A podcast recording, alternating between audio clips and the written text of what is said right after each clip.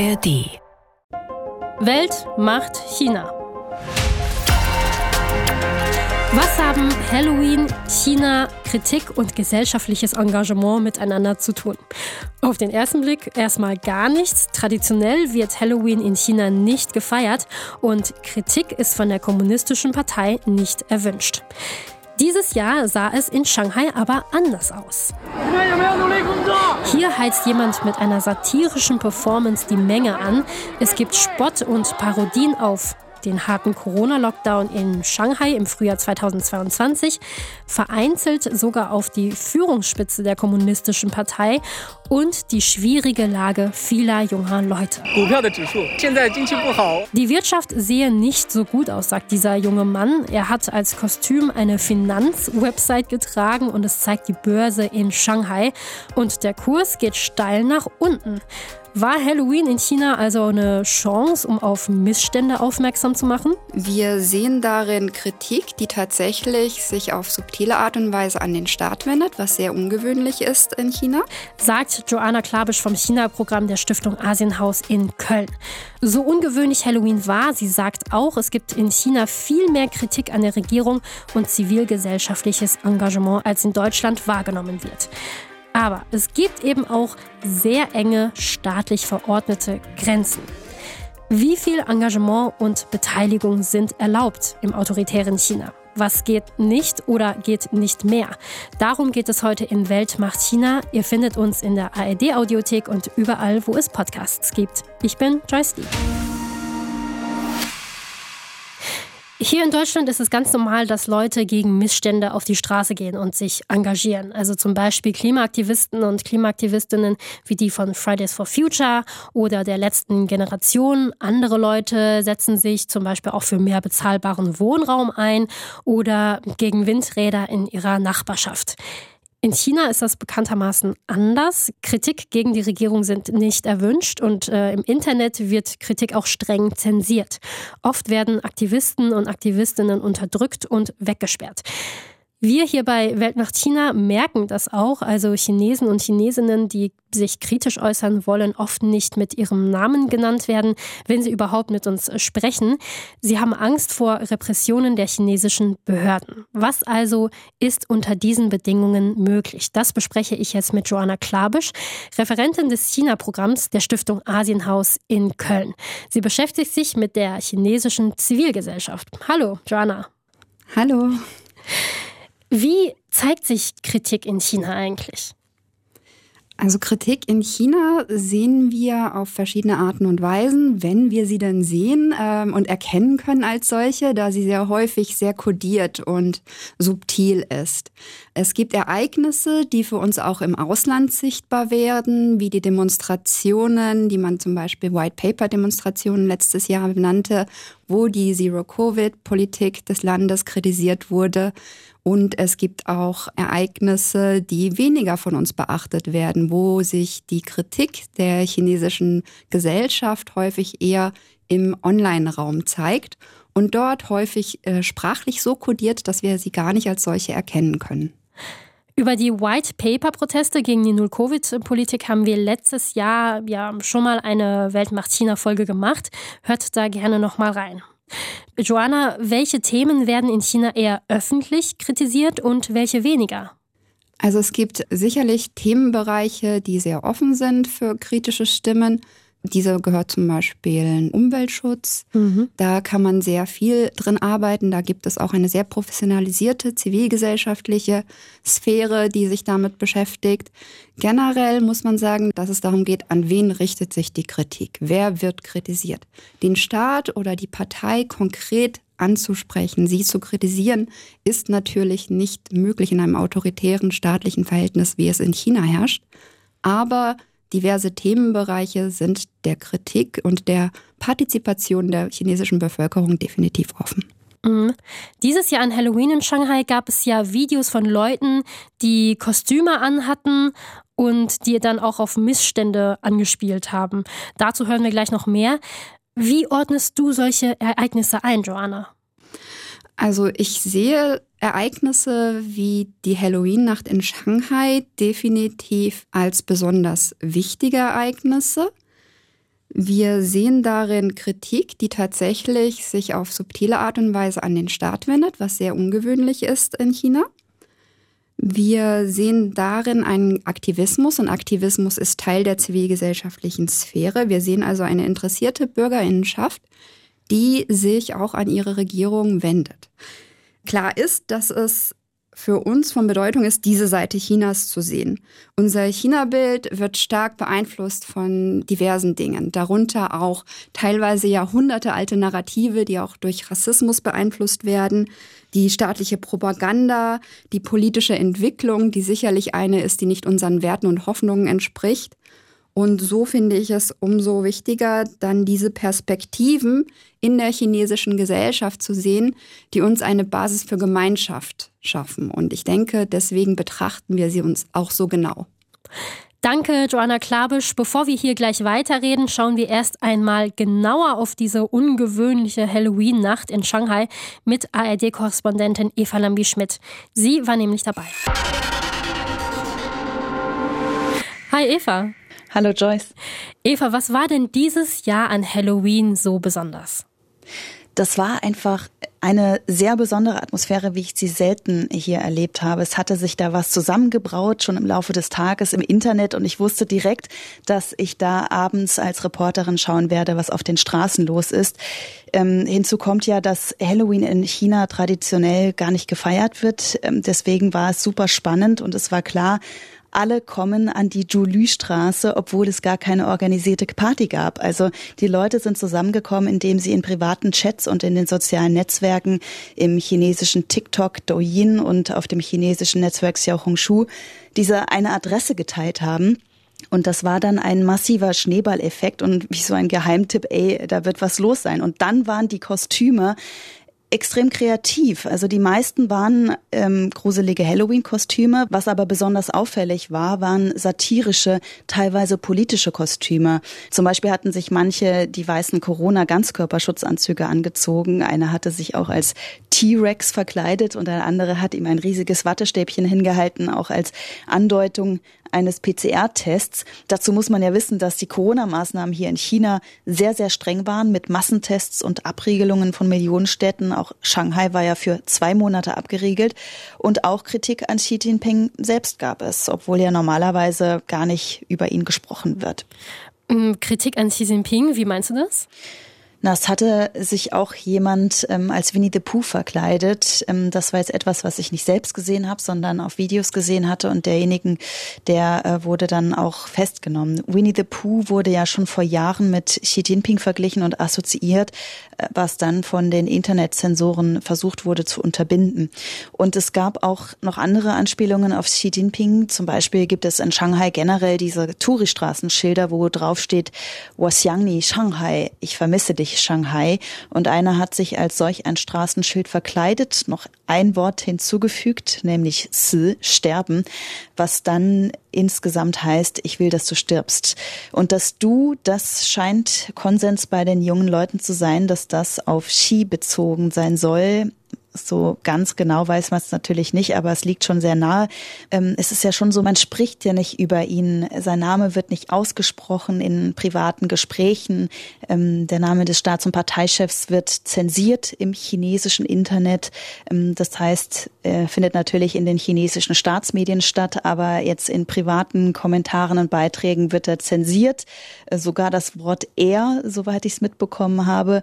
Und es sind dann wirklich solche sehr indirekten Botschaften und auch kreative Umwege, die benutzt werden, um etwas über ihn auszudrücken. Und auch der mit dem Straßenschild wurde übrigens von der Polizei mitgenommen. Es wurde also auch von den Behörden als sensibel wahrgenommen. Er wurde dann aber wieder freigelassen. Zumindest hatte er sich auf seinem Social-Media-Account wieder zurückgemeldet. Okay, ja, das sind ja schon so Hardcore-Kostüme, die Xi Jinping und auch seine Corona-Politik kritisiert haben um, die junge Generation in China, die hat aktuell ja auch viele Sorgen. Also die Jugendarbeitslosigkeit ist super hoch. Es gibt auch sehr viele Zukunftsfragen, existenzielle Fragen. Gab es dazu auch Kostüme? Ja, das gab's. Einer, der hatte ein Kostüm an, das aussah wie eine Finanzwebseite. Also darauf war die Shanghaier Börse abgebildet und du darfst raten, wie der Kurs aussah. Ja, nach unten dann wahrscheinlich. Absolut. Also hier hören wir mal den Ton. Ich habe ihn natürlich gefragt, ähm, was er sich so dabei gedacht hat. Die Wirtschaft ist momentan nicht so gut, sagt er. Und ähm, ja, das bildet auch so die aktuelle Lage ab. Die Wirtschaft schwächelt gerade. Die Menschen halten sich eher mit Konsum zurück. Und wir haben auch eine hohe Jugendarbeitslosigkeit im Land. Dazu muss man sagen, es waren wirklich mit Abstand fast ausschließlich junge Leute dort vor Ort gewesen. Ähm, ich würde schätzen, die meisten in ihren Teenies und ähm, frühen 20er Jahren. Also ich war da schon eher eine der Älteren mit 31. Ähm, und man hat da eben schon eher Dinge gesehen, die junge Leute auch in China beschäftigen in China ist es ja auch so, dass ähm, Dinge wie heirate ich, bekomme ich Kinder auch sehr stark von der finanziellen Lage abhängen. Wir wissen, dass viele nicht mehr als ein Kind bekommen wollen, auch wenn die chinesische Staats- und Parteiführung mittlerweile drei Kinder pro Paar erlaubt. Das hat ähm, zum einen mit dem Bildungssystem zu tun. Wir hatten in einer Folge ja schon mal über den großen gesellschaftlichen Druck gesprochen, der sowohl auf den Kindern lastet als auch auf den Eltern. Aber es hängt natürlich auch mit der wirtschaftlichen Lage zusammen. Eine Frau hatte sich zum Beispiel an Halloween verkleidet als eine Mutter von drei Kindern. Ähm, sie hatte zwei Puppen dabei, eine auf dem Rücken, eine im Arm und ein weiteres Kind angedeutet im Bauch und war mit dunklen Augenringen geschminkt, also sah völlig zombie-mäßig übermüdet aus. Ui. Und sie wollte offensichtlich ja auch damit ausdrücken, dass drei Kinder unter den aktuellen Umständen einfach nicht leistbar sind. Okay, also gesellschaftliche Probleme waren ein Thema. Wie haben denn die Leute auf solche Kostüme reagiert? Also es waren vor allem diese kritischen Kostüme oder auch sehr aufwendigen Kostüme, die sehr viel Aufmerksamkeit erregt haben, wo Leute dann in Menschentrauben drumherum standen und Fotos gemacht haben zum Beispiel obwohl es eine Minderheit waren. Also ich muss schon sagen, im Großen und Ganzen waren es Leute, die eben an Halloween zusammenkamen und gruselig verkleidet waren oder popkulturell ähm, als Lieblingsfigur einer chinesischen Fernsehserie zum Beispiel.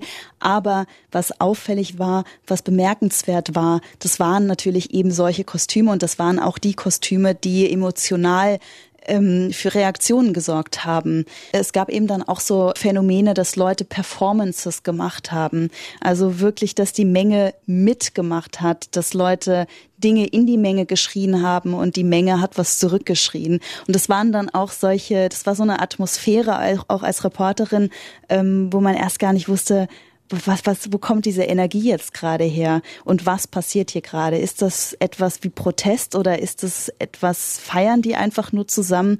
Ähm, oder äh, ist es jetzt einfach nur ähm, ein Witz oder eine Performance? Und es war tatsächlich, hat sich dann herausgestellt, eine Performance. Da hat sich nämlich einer das Gesicht eines bekannten chinesischen Influencers ausgedruckt und als Maske angezogen und diesen Influencer nachgemacht. Und es war ein Influencer, der überteuerte Make-up-Produkte in seinen Livestreams verkauft und dann noch meinte, man müsste nur hart genug arbeiten, dann könnte man sich das auch leisten.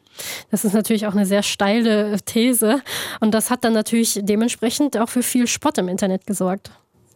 Richtig, es gab einen richtigen Shitstorm und genau das hat derjenige jetzt an Halloween auch aufgegriffen und das parodiert und hat da in der Menge so eine kleine Show geboten und das war wirklich sehr ähm, bemerkenswert gewesen. Habt ihr auch fleißig gearbeitet? ruft er in die Menge. Ja, ist dieser Augenbrauenstift hier teuer? Nein, hat die Menge dann lachend geschrien, wohl wissend, dass ja viele junge Leute aktuell gar keinen Job finden. Also die Jugendarbeitslosigkeit hier in China ist sehr hoch. Die Zahlen werden seit August nicht mehr offiziell veröffentlicht und zuletzt lag die Zahl offiziell bei etwa 21 Prozent. Ja, das klingt alles schon äh, wie der Kölner Karneval, nur noch mal eine Spur kreativer. Aber wie präsent war denn zum Beispiel die Polizei? Das ist eine sehr interessante Frage und das habe ich natürlich auch ähm, beobachtet vor Ort. Ähm, es war nämlich ja eine ganz schön große Versammlung, obwohl es keine Versammlungsfreiheit in China gibt. Ähm, so wie ich es beobachtet habe, gab es jetzt im Verhältnis zu den Menschenmassen und im Verhältnis zu den Protesten im vergangenen Jahr die ich ja auch ähm, miterlebt habe und auch zu anderen Veranstaltungen mit hohen Sicherheitsvorkehrungen, die ich in China schon erlebt habe, eher wenig Polizeipräsenz.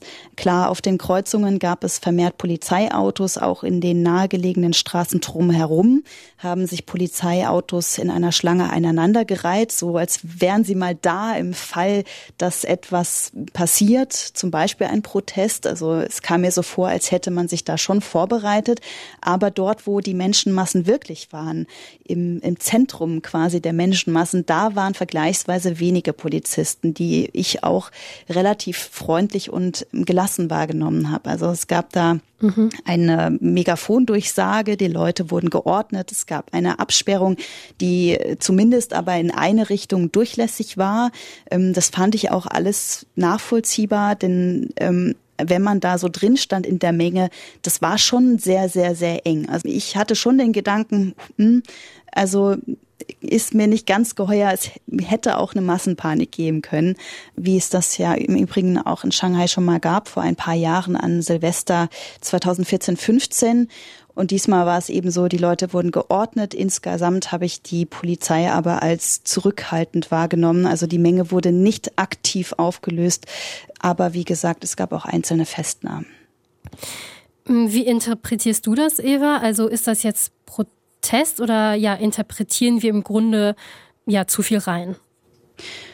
Also ich als diejenige, die jetzt vor Ort war, ähm, würde das jetzt nicht als Protest bezeichnen. Es war schon was anderes als jetzt zum Beispiel im vergangenen Jahr im November, als es ähm, tatsächlich Proteste in Shanghai gab. Das denke ich, kann man mal festhalten. Aber es war natürlich schon sehr außergewöhnlich und bemerkenswert, weil Gesellschaftskritik ganz öffentlich ähm, geübt wurde durch diese sehr kreativen Kostüme, was ja auch zeigt, äh, was in den jungen Menschen steckt, obwohl der Nationalismus in den vergangenen Jahren so stark zugenommen hat.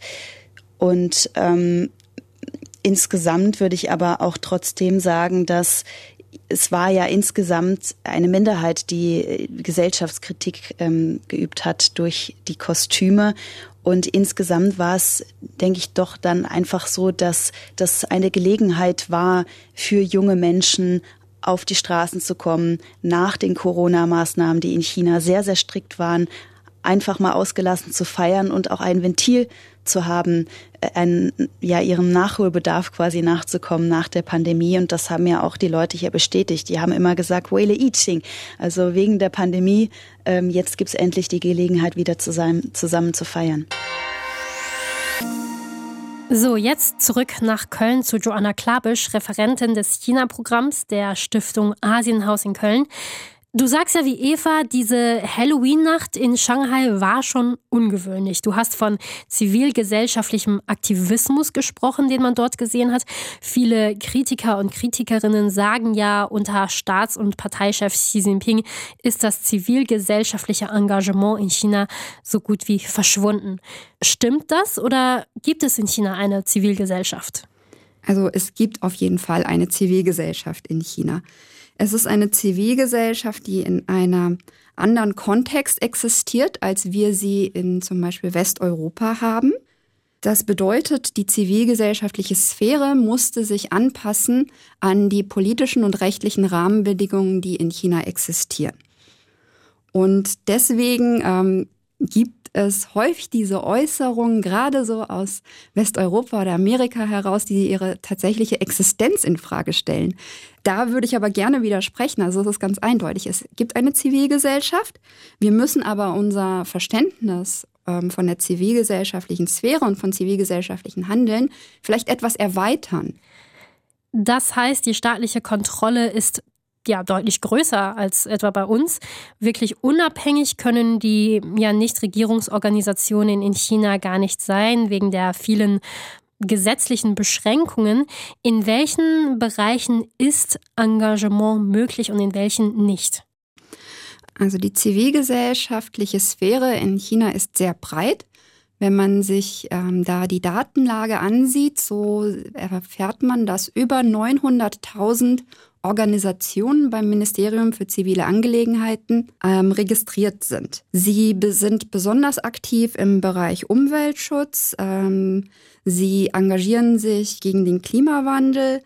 Wir haben chinesische NGOs, die auf nationaler, aber auch auf internationaler Ebene eine Rolle einnehmen. Green Finance ist zum Beispiel ein solches internationales Thema wie auch Biodiversitätserhalt, erneuerbare Energien, aber auch soziale Themen wie zum Beispiel Bildung oder Gesundheit. Es gibt natürlich Themenbereiche, wo zivilgesellschaftliches Engagement schwieriger ist in China. Dazu gehören ganz eindeutig die Menschenrechte, Arbeiterinnenrechte, Frauenrechte, die Situation ethnischer Minderheiten. Da ist einfach die Frage, welche Themen sind möglich, aber auch welche Methoden und Strategien können zivilgesellschaftliche Organisationen in China anwenden. Und da müssen wir näher hinschauen, um auszudifferenzieren, wie die Zivilgesellschaft in China aussieht und wie sie wirkt. Okay, jetzt hast du eben von den Rechten gesprochen, wo zivilgesellschaftliches Engagement schwieriger ist. Es geht da um eigene Rechte, auch um Mitsprache, um Mitgestaltung, um Interessen. Und aus dem deutschen Verständnis heraus gibt es ja dadurch auch Vorteile für den Staat, weil eben so ein gesellschaftlicher Ausgleich stattfinden kann. Also man überlässt eben nicht alles dem Staat und der Regierung. Wird das in China anders gesehen? Mhm. Also ich denke, der chinesische Staat sieht den Nutzen, den zivilgesellschaftliche Akteure für die gesamte Gesellschaft bringen, auf jeden Fall.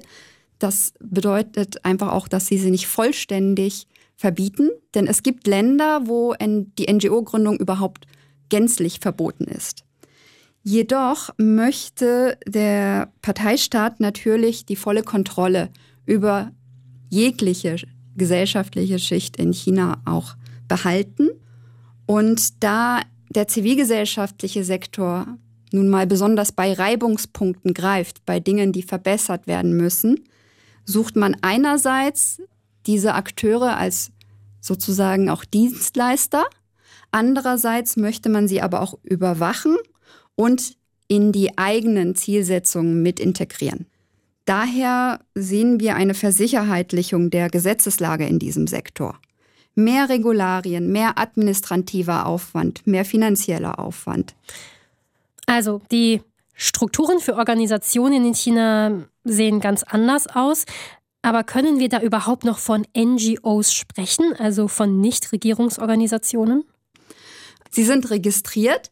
Sie sind auch mit einer staatlichen Aufsichtseinheit registriert. Das heißt zum Beispiel eine Umweltschutz-NGO ähm, hat häufig eine Aufsichtseinheit, die im Umweltministerium liegt und ihnen bei ihrer Arbeit als Aufsichtseinheit dient. Das heißt, sie kontrolliert, sie reguliert, sie unterstützt aber auch in dem Sinne. Mhm.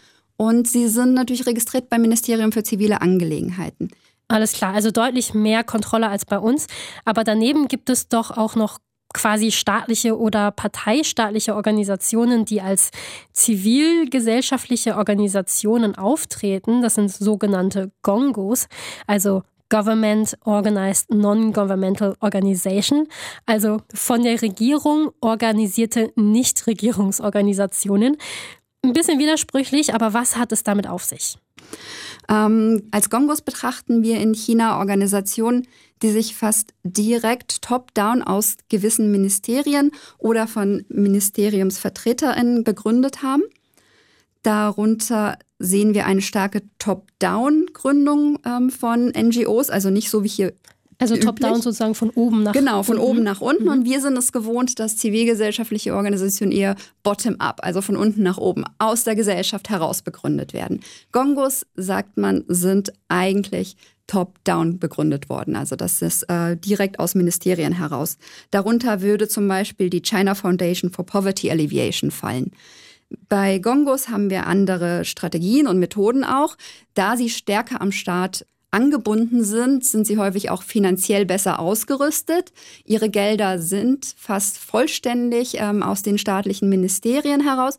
Und wenn sie Aufträgen nachkommen, sind das häufig auch staatliche Aufträge. Die Poverty Alleviation ähm, Organisation hatte natürlich vom Staat den Auftrag bekommen, sich mit der Armutsbekämpfung in China auseinanderzusetzen. Das China-Programm der Stiftung Asienhaus hat ja jahrelang in dem Projekt EU China Twinning Program europäische und chinesische zivilgesellschaftliche NGOs zusammengebracht. Warum sind solche internationalen NGO-Kooperationen so wichtig? Erst wenn man die Möglichkeit hat, die Rahmenbedingungen des anderen im tatsächlichen täglichen Alltag mitzuerleben und zu sehen, wie man dennoch die gemeinsamen Ziele versucht zu erreichen, erst dann, glaube ich, hat man ein wirklich vollständigeres Bild dessen, was zivilgesellschaftliches Handeln in verschiedenen Ländern bedeuten kann und wie es sich auswirkt. Mhm. Dieses Kooperationsprogramm gibt es in dieser Form nicht mehr. Also insgesamt ist die Zusammenarbeit mit chinesischen NGOs wegen der Gesetzeslage in China deutlich schwieriger geworden. Wie sieht es denn heute aus? Also welche Projekte sind noch möglich? Aktuell haben wir ein Projekt, wo es um Klimawandel und den Einfluss von Global China, also von China als Investor, als Unternehmer in anderen Ländern im globalen Süden geht. Und dafür bräuchten wir eine Genehmigung, um mit Chinesinnen und Chinesen aus Klimawandelorganisationen in China zusammenarbeiten zu dürfen. Denn China ist nicht nur in China, China ist Global China inzwischen, ist global präsent als Akteur. Es wird auch nicht wieder weggehen und dementsprechend brauchen wir die Unterstützung derer in China, die genau dieselben Ziele verfolgen wie wir. Mehr Nachhaltigkeit, mehr soziale Gerechtigkeit. Und dafür brauchen wir diese Kooperation mit der chinesischen Zivilgesellschaft. Vielen Dank für die Analyse, Joanna Klabisch vom China-Programm der Stiftung Asienhaus in Köln. Bleib noch kurz da. Eine Frage habe ich gleich noch an dich. So, kurz zusammengefasst, es gibt viel mehr zivilgesellschaftliches Engagement in China, als wir oft denken. Allerdings wird es sehr stark vom Staat und der kommunistischen Partei kontrolliert. Unabhängige Bürgerbewegungen, feministische oder auch Menschenrechtsprojekte haben es dagegen wahnsinnig schwer. Sie werden unterdrückt und mehr Austausch mit zivilgesellschaftlichen Gruppen wäre gut, damit wir ein differenzierteres Bild von China bekommen. Die Abschlussfrage an Joanna Klabisch von der Stiftung Asienhaus. Die China-Strategie der Bundesregierung, die sieht ja vor, die China-Kompetenz in Deutschland zu stärken. Gelingt das mit dieser Strategie? Also es gibt immer weniger Förderung von China-Projekten im zivilgesellschaftlichen Sektor. Das bezieht sich auf die staatliche Förderung von zivilgesellschaftlicher Arbeit da natürlich im Ministerium für Entwicklung und ähm, wirtschaftliche Zusammenarbeit, wo der Haushalt deutlich gekürzt wurde. Aber es gibt auch immer weniger private Geber und Hilfsorganisationen, die China-Arbeit fördern. Aus wirtschaftlichen Erwägungen häufig. Es gibt einige wenige, die weiterhin sehr aktiv sind in der Förderung von China-Projekten, zum Beispiel die Stiftung Mercator, Miserio oder Brot für die Welt.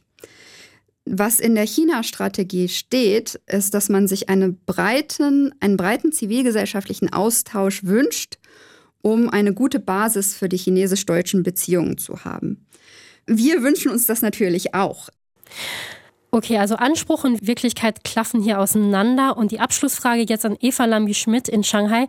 Du hast dort die Halloween-Nacht erlebt und du bist ja generell auch viel im Land unterwegs.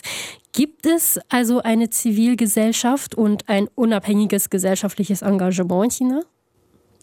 Ich würde sagen, dass das schlummert so in den Leuten und das konnten wir jetzt beobachten. Ich habe das ja jetzt schon zweimal erlebt, dass äh, Kritik an der Regierung äh, so öffentlich ausgebrochen ist. Das waren einmal die Proteste im vergangenen Jahr gegen die Corona-Maßnahmen und eben jetzt in Form von Kostümen und Gesellschaftskritik.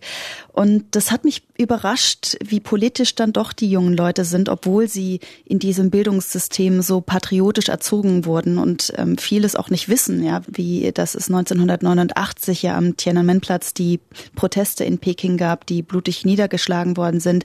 Das wurde aus den Geschichtsbüchern ausradiert. Im Internet ist es nicht zu finden. Und so wenig, wie sich die Leute uns in Interviews trauen zu sagen, meint man auch manchmal wirklich, die, die CW-Gesellschaft ist nicht mehr da oder schläft zumindest. Ähm, aber nach allem, was ich im Kontrast dazu auch erlebt habe in Gesprächen bei den Protesten im vergangenen Jahr oder auch jetzt an Halloween, weiß ich, die Leute haben ihre eigenen Gedanken, auch abseits der Staatspropaganda. Die denken kritisch und oft genug können sie es nicht äußern. Aber wir haben jetzt eben auch gesehen, es gibt Gelegenheiten, in denen sie sich trauen und Halloween war so eine Gelegenheit. Jetzt seid ihr dran, die Hörerinnen und Hörer von Weltmacht China. Wie kann zivilgesellschaftliches Engagement funktionieren in China und in Deutschland? Schreibt uns eine E-Mail an weltmachtchina.rbb-online.de. Weltmacht China in einem Wort rbb-online.de. Anregungen, Lob und Kritik sind willkommen. Wenn ihr euch für spannende Geschichten aus dem Internet interessiert, dann empfehle ich euch den Podcast Wild Wild Web. Janne Knödler und André de Hörmeier beschäftigen sich in der neuen Staffel unter anderem mit China. Es geht um eine unwahrscheinliche Freundschaft mit einer Hackerin, um Geister, die durch unsere Lieblings-Apps spuken und um die ganz großen Rätsel des Internets. Mal Wissenschaft, mal Technologie, mal investigative Recherche. Nach der Kim.com Story und dem Pornhub-Effekt gibt es momentan jeden Donnerstag eine ganz neue Netzgeschichte. Also hört rein bei Wild Wild Web in der ARD-Audiothek. In dieser Folge von Welt macht China waren dabei Eva Lambi-Schmidt, ARD-Korrespondentin in Shanghai und Joanna Klabisch, Leiterin des China-Programms der Stiftung Asienhaus in Köln. Vielen Dank an unsere Gesprächspartner und Gesprächspartnerinnen vom Shanghaier Halloween.